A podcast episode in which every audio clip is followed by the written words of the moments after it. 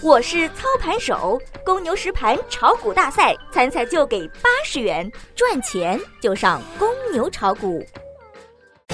最及时的 A 股信息速递，最独到的股市新鲜评论，小白快评，您每日的免费资讯快餐。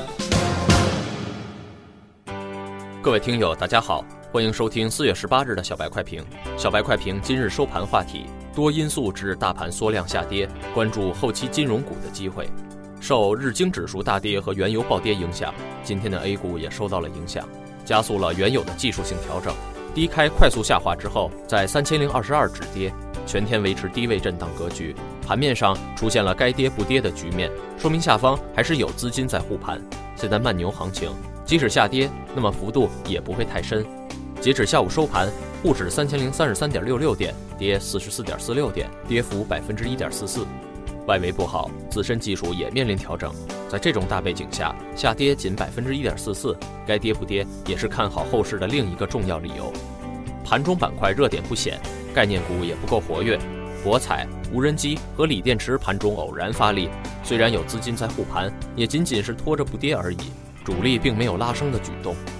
永泰能源虽然涨停，并没有带动整个板块的联动，完全是属于事件驱动型的题材性炒作。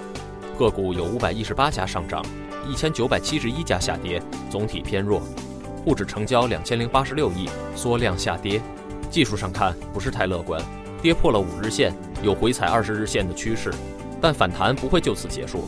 主力借助外围和技术趋势进行洗盘，以便后期更好的冲击三千一百点，这是在做准备。在开始回调之前，我们提示大家有回调的风险，提示要落袋为安。等待回调真的出现的时候，反而不要惊慌了，因为这时候是低吸的机会。主力要想将指数拉回五日线，并且冲击三千一百点，还是需要金融三驾马车来驱动。感谢收听今天的小白快评，本栏目由公牛财富出品，优美动听录制。